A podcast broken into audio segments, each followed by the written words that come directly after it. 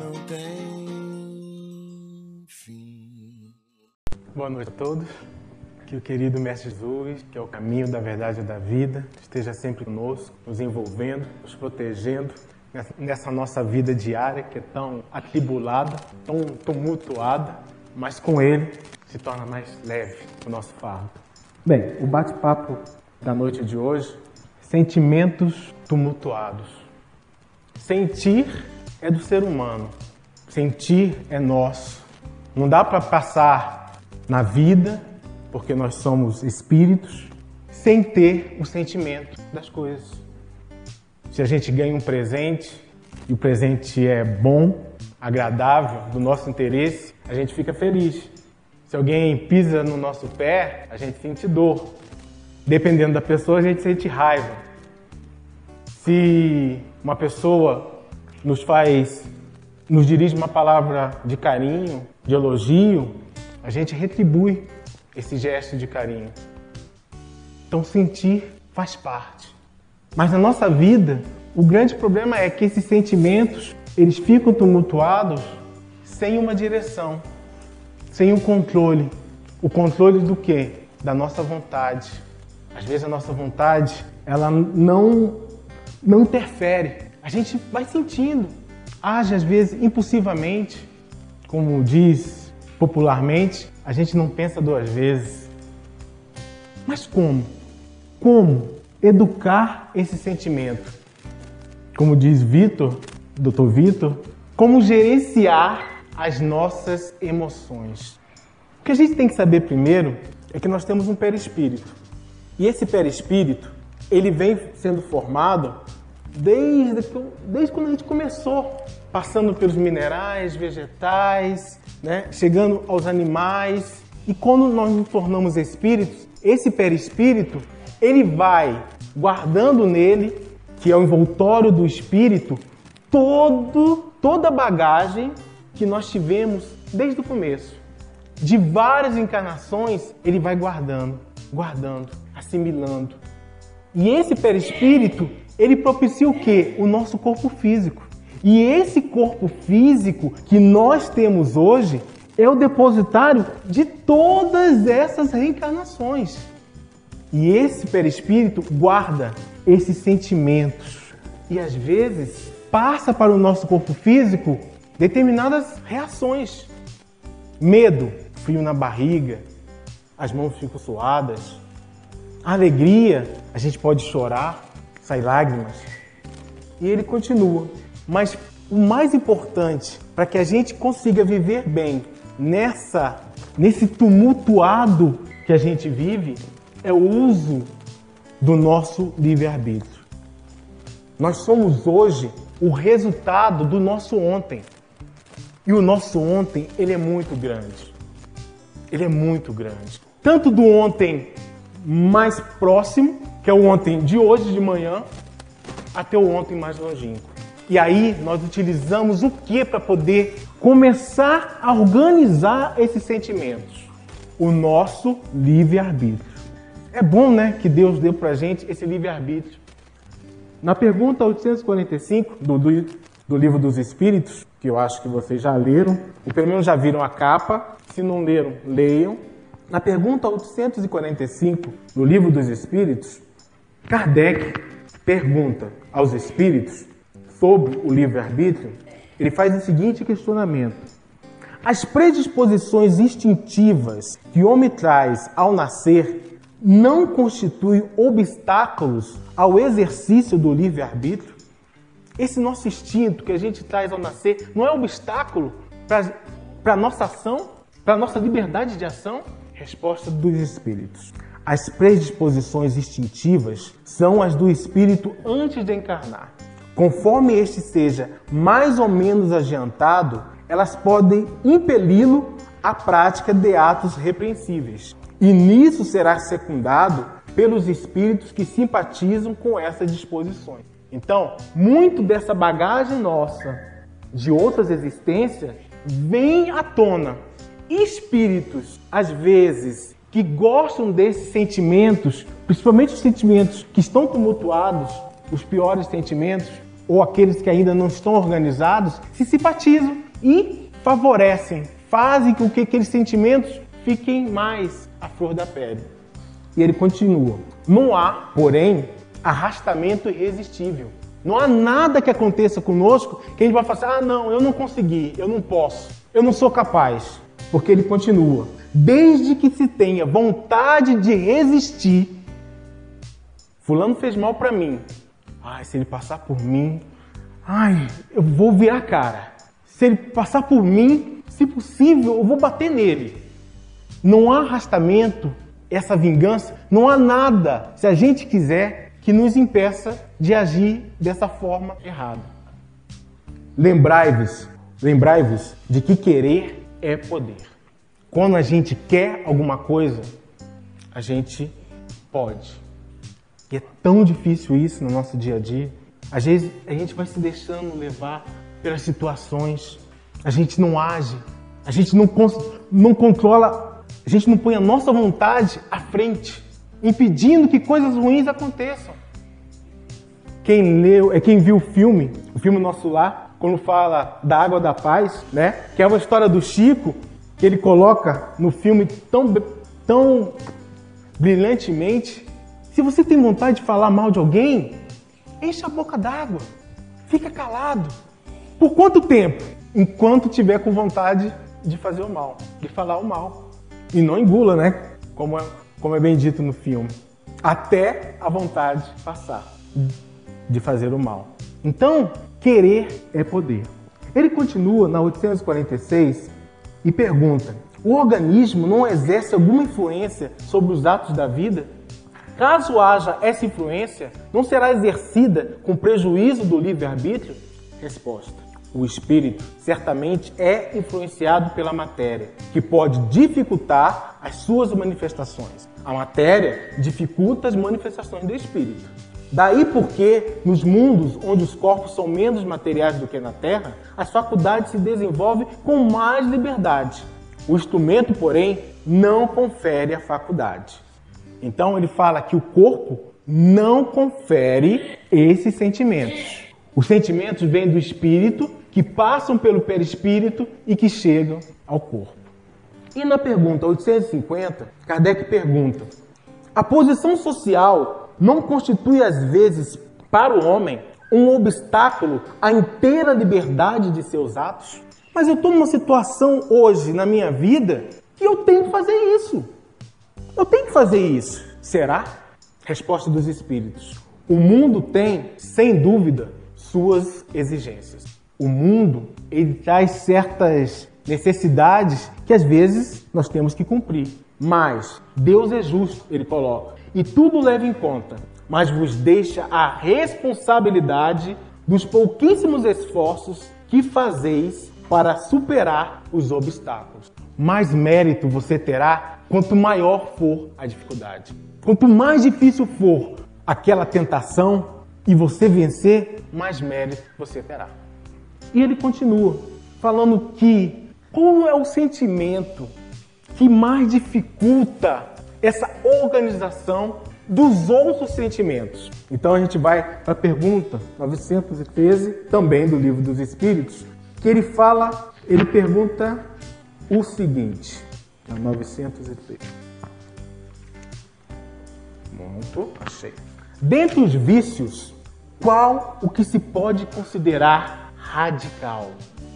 Dentre os vícios, qual que se pode considerar o mais complicado? Eu acho que você já sabe.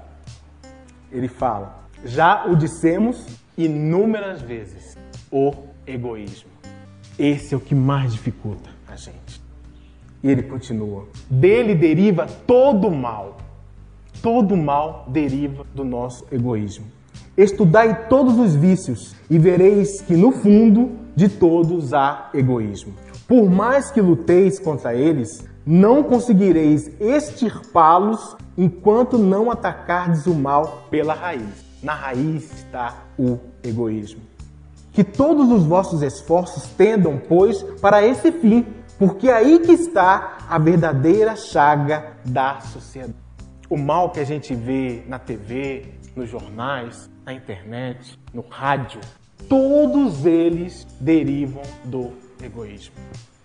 Todos eles derivam do nosso egoísmo, que nós somos a sociedade. Porque um ato de caridade, um ato de amor, ele começa a modificar toda uma sociedade.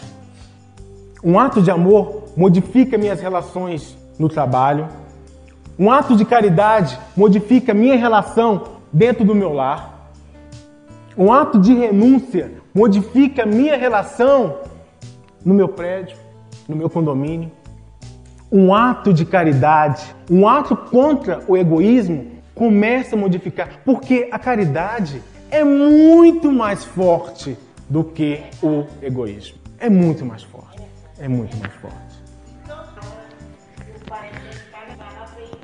E ele pergunta, na pergunta 914, fundando-se o egoísmo no sentimento do interesse pessoal, porque egoísmo é o seu interesse acima de todos os outros.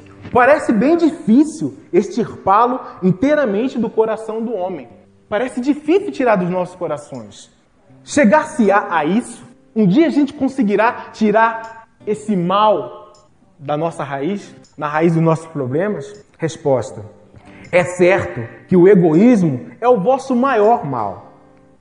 É, tô, tô certo. 915. É certo que, eu, que o egoísmo é o vosso maior mal. Porém, ele se prende à inferioridade dos espíritos encarnados na Terra e não à humanidade em si mesma. À medida que os homens se esclarecem sobre as coisas espirituais, passam a dar menos valor às coisas materiais. A partir do momento que as coisas do espírito passarem a nos tocar mais profundamente, as coisas materiais foi lido da preparação de ambiente vão sendo deixadas de lado. E ele continua.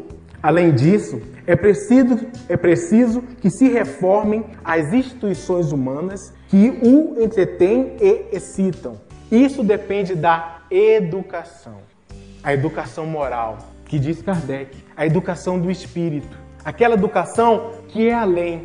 Aquela educação que Jesus passou para gente. E, e a doutrina espírita veio o quê? Nos relembrar. Por isso, ela, a doutrina espírita, é o consolador prometido. Porque ela vem nos relembrar tudo aquilo que Jesus disse e aprofundando mais fazendo que, que a nossa razão entenda determinados atos, determinadas ações, entendendo que nós reencarnamos e essas reencarnações trazem isso e precisam ser educados pela nossa vontade. E ele fala também da lei de causa, da lei de causa e efeito, solicitando o esforço de readaptação à ordem. A lei de causa e efeito faz com que a gente entre na linha, e a lei de causa e efeito nos solicita o quê? Você precisa se esforçar para melhorar. E a gente lembra Kardec. O esforço é o que caracteriza quem? O verdadeiro espírita. O verdadeiro espírita não é aquele que já está pronto. Não é aquele que já, já sabe tudo. Já é bom. O verdadeiro espírita é aquele que está se esforçando. Se ele já chegou lá, ótimo. Mas se ele está se esforçando, já é muito bom. E o esforço, ele é individual.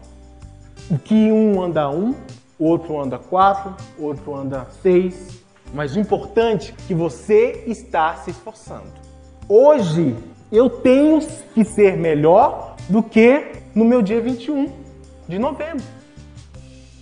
Amanhã e depois de amanhã, no final do mês, eu tenho que ser bem melhor do que eu fui hoje. Isso é um esforço imenso. E aí, a gente entra em dois conflitos complicados para gente. Que começa com essa pergunta aqui, ou com essa afirmação, melhor. É bom quando tem essa, essa proposta de melhora, de esforço. Mas o que geralmente acontece com a gente, quando eu não sou como gostaria de ser, você pode desencadear dois conflitos complicados. O primeiro é um, desculpe a letra, culpa. O que é culpa? Vamos dar um exemplo. Culpa. Culpa tem dois caminhos para a gente chegar nela. Primeiro, o, o erro escamoteado. O que, que é isso? A mentira. Cheguei, tem esse copo com água, quebro o copo com água. A pergunta, Cássio, você quebrou o copo com água? Falo, não, eu não quebrei o copo com água. Eu agi erradamente, quebrei o copo. Às vezes pode até ser sem querer, mas não assumi o meu ato. Menti sobre aquele ato. Ah, mas do copo? Vamos uma coisa mais longe. Lá, nas nossas encarnações. Eu matei fulano em outras existências. Pergunto pra gente, você matou fulano? Não. Eu não matei fulano. Só que o erro tá lá, encoberto, disfarçado pela mentira. Tem um outro caminho também para você chegar na culpa, que é o erro não revelado. Quebrei o copo. Mas eu não assumo que quebrei o copo e ninguém pergunta para mim se eu quebrei o copo. Mas eu quebrei o copo. Voltamos às reencarnações. Eu matei Beltrano. Fulano morreu, todo mundo pensa que ele morreu de, de uma doença, de uma morte natural.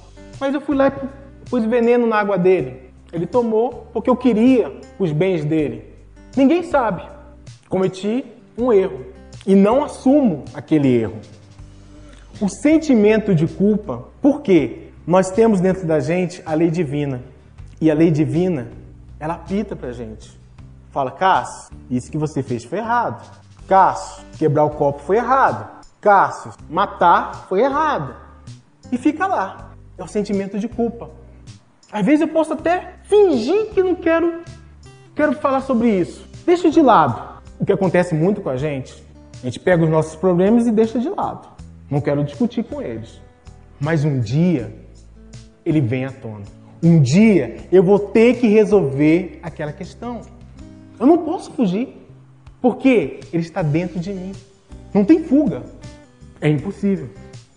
E o sentimento de culpa é: alguém vai descobrir a qualquer momento que eu quebrei o copo. Alguém vai descobrir a qualquer momento que eu matei fulano. Que consequências traz a, a culpa? Primeiro, fuga dos relacionamentos. A gente, o sentimento de culpa faz com que a gente comece a se, comece a se afastar das pessoas. Ah, mas Cássio, mas eu não me lembro do que eu fiz. Tem o esquecimento do passado. Mas o sentimento está lá. E as relações também estão lá.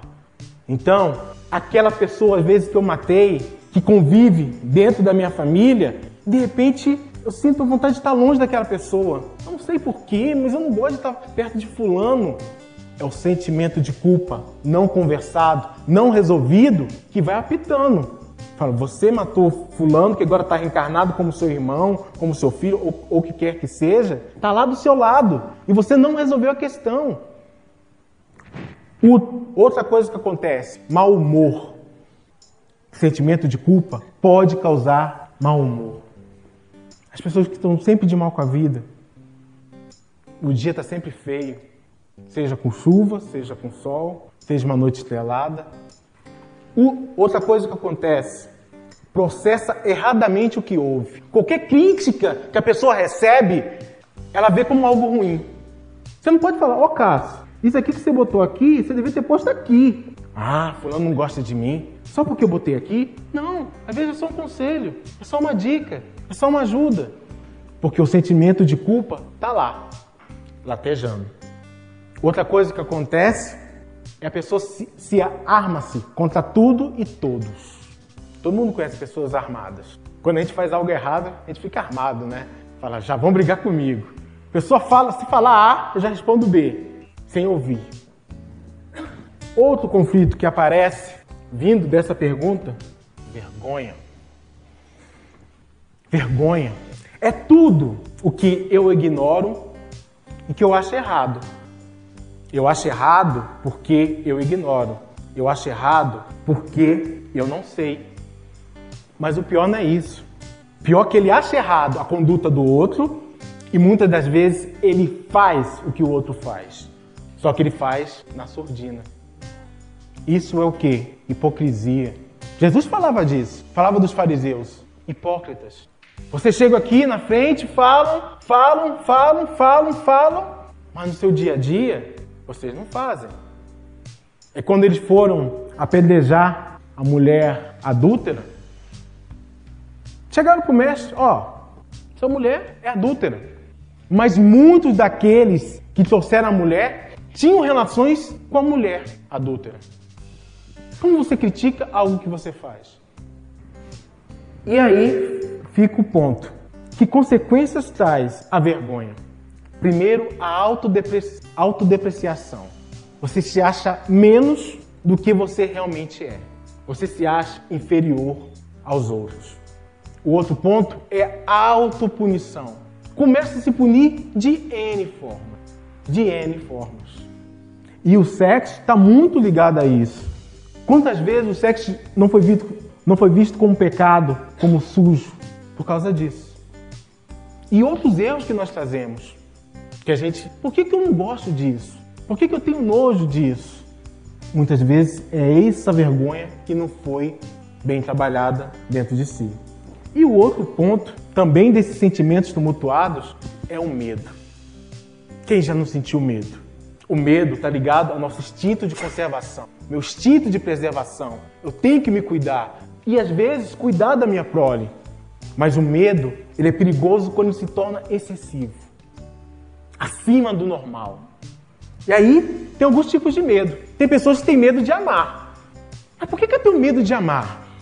Por que, que eu tenho medo de me entregar? Às vezes você teve uma, várias relações que deram errado nessa vida ou em outras vidas. E isso vem à tona. Ah, não. Quando, quando o relacionamento começa a ficar sério, você pula fora. Tenho medo de amar o meu filho. Eu tenho medo de amar meu pai. Porque o medo é se doar. Não importa o que você vai receber do outro lado. É se doar. Tem gente que tem medo de estar só. Tem gente que não consegue ficar sozinho. Não estou dizendo um ano, dois anos, não. Tem gente que tem medo de ficar dois dias sozinho em casa, sem, sem ninguém para conversar. Tem medo de ficar com ele mesmo. Ah, não, que eu fico comigo mesmo na loucura. Meus pensamentos muito doidos. Não, não quero saber disso, não. Aí liga para alguém, liga para uma amiga ou amigo. Tem gente que tem medo de fracassar. Tem medo de dar errado. Mas na vida, dar errado faz parte. Você pode ter sucesso ou fracasso. E por isso não faz nada. Prefere o quê? Cruzar os braços. Ah, vai dar errado mesmo? Não, depois vão me criticar, falar que eu sou ruim. Não. Tem gente que tem medo de fracassar. Tem gente que tem medo de adoecer. Ai meu Deus, não posso ficar doente, pelo amor de Deus. Eu ficar doente, eu fico louco. Porque tem medo de, de, de se fragilizar. E quando a gente se fragiliza, a gente precisa da ajuda dos outros. E às vezes o nosso orgulho não permite que a gente seja ajudado pelos outros. Tem gente que tem medo de morrer. Ah, Cássio, mas isso é instinto de conservação. É, é sim. Se alguém vem com uma faca para cima de mim, a primeira reação minha é sair da frente. Mas tem gente que morre de pavor de morrer, sendo que todos vamos morrer. É a única certeza que nós temos, né? Que nós vamos morrer.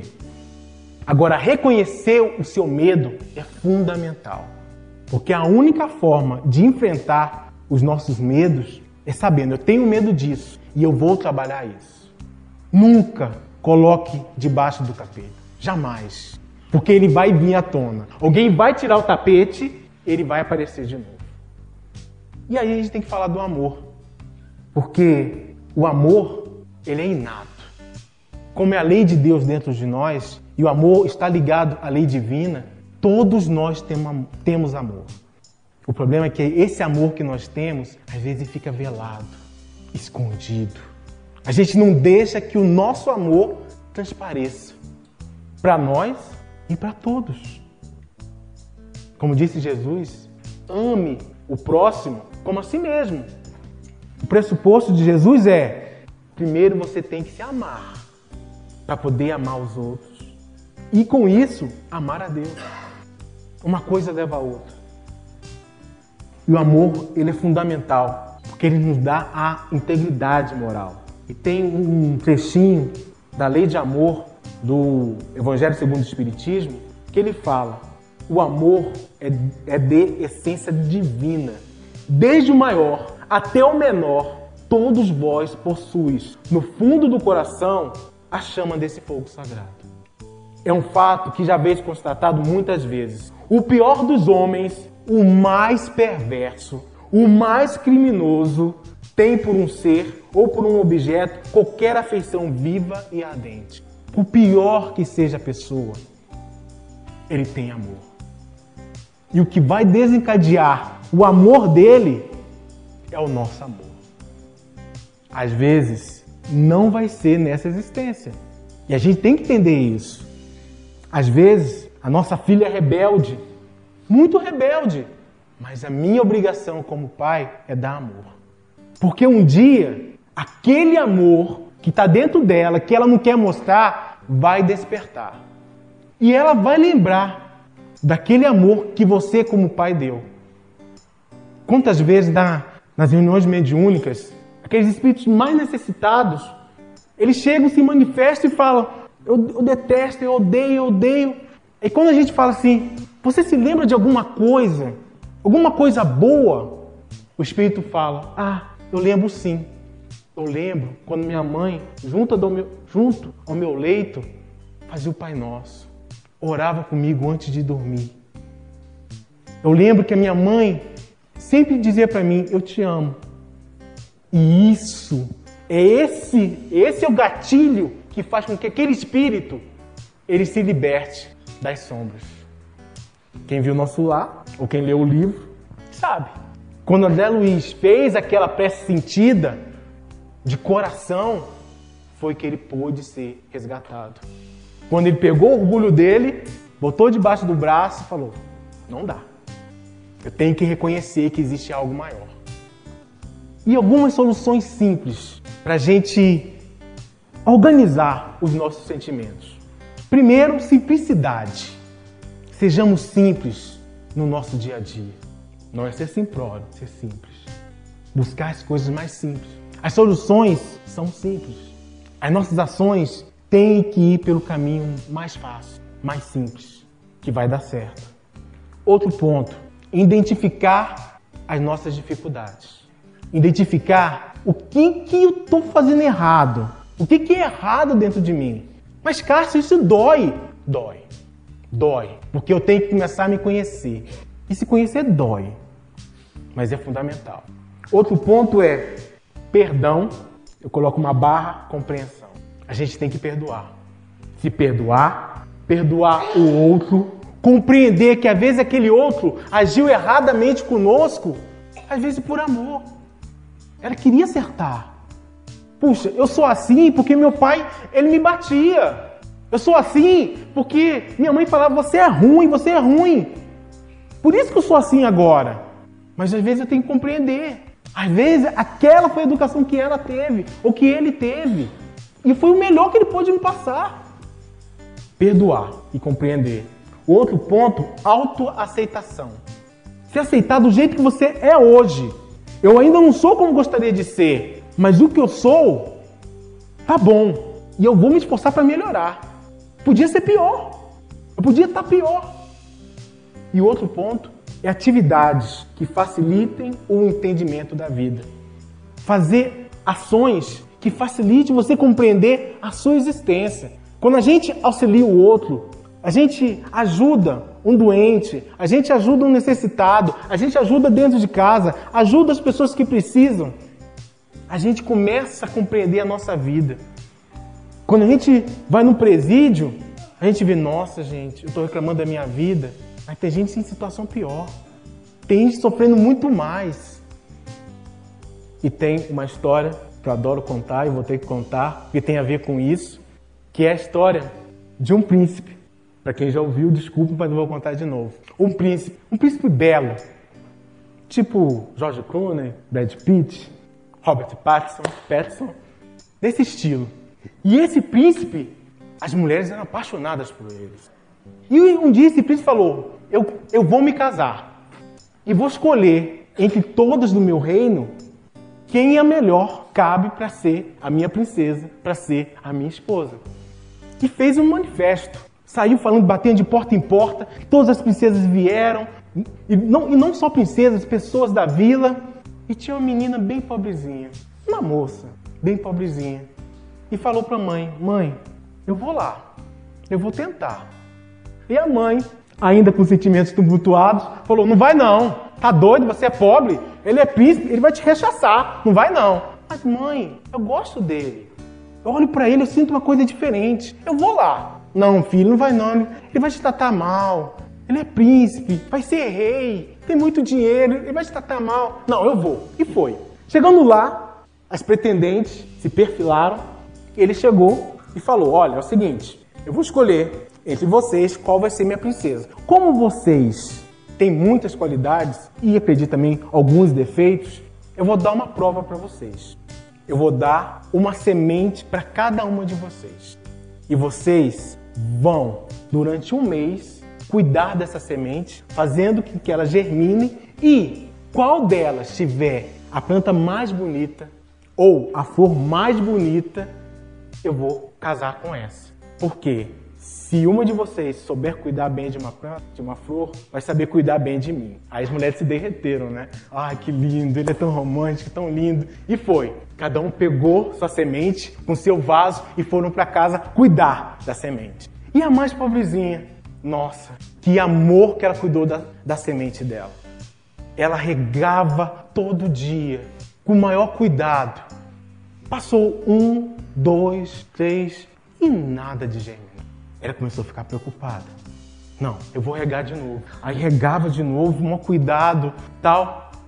Passou um, dois, nada de germinar. Ela falou, ai meu Deus, o que está acontecendo? Ah, deve ser a terra. Pegou a terra, botou, botou terra roxa. Falou, não, agora vai germinar, agora vai germinar. Aí regou de novo, passou o tempo, um, dois, três, quatro e nada. Aí falou, ai meu Deus, o que está acontecendo? Já sei, tem que regar com água fluidificada. Meu Deus, vamos no centro espírita. Foi no centro espírita, pegou água fluidificada, regou, né? Levou água, regou a florzinha, passou um, dois, três, quatro e nada. Ai meu Deus, ela começou, ela começou a ficar preocupada. Falei, ai meu Deus, não, não é possível, essa planta não nasce, não acontece nada. Já sei, vou levar a planta para tomar passe. E chegou com a plantinha com vaso no centro para tomar passe. Os médicos, lógico, acharam estranho, mas caridade é caridade, né? Já que ela pediu, eu não quero passo para mim não, eu quero passo para minha plantinha para ela nascer. E foi. Os médicos deram passo na plantinha. Chegou em casa, passou um, dois, três, quatro e nada acontecendo. Gente, já sei, eu esqueci de orar, fazer a prece. Que coisa mais, mais, mais singela, mais a ver com Deus. Que isso? Agora vai nascer. E fez aquela prece aquela prece sentida que todo mundo aqui já fez, aquela prece que a gente, né, que sai lágrimas dos nossos olhos. E aí pingaram duas lágrimas no vaso e passou um, dois, três, quatro dias e nada. E passou mais tempo. E agora? E chegou o dia. E ela chegou para a mãe e falou: Mãe, e agora? A mãe, você fica em casa, porque passar vergonha você não vai passar vergonha. Você fica aí que você não tem nada aí no seu vaso, só tem terra. Assim, ah não, mas eu vou. Eu tenho que mostrar que eu tentei. Fala, não vai, minha filha, pelo amor de Deus. Eu vou. E foi. Pegou ela, o vaso de terra, com a semente, e foi. Chegou lá, perfilaram todas as pretendentes. Cada uma com a flor mais bonita. Ela ficou arrasada. Falou, meu Deus, mas eu vou ficar aqui. E chegou o príncipe passou por cada flor, olhou cada uma e depois que passou por todas, falou: Olha, a escolhida é aquela que está com vaso sem flor. Aí as mulheres, o que é isso? Por quê? Ah, que ele começou aquele buchicho. Eu dei a cada uma de vocês uma semente estéreo. Não dava para ser nenhuma, nenhuma planta nela. A minha pretendente, a minha amada, é aquela que é a mais honesta com a gente seja assim, que a gente seja honesto com os nossos sentimentos. Muito obrigado, gente.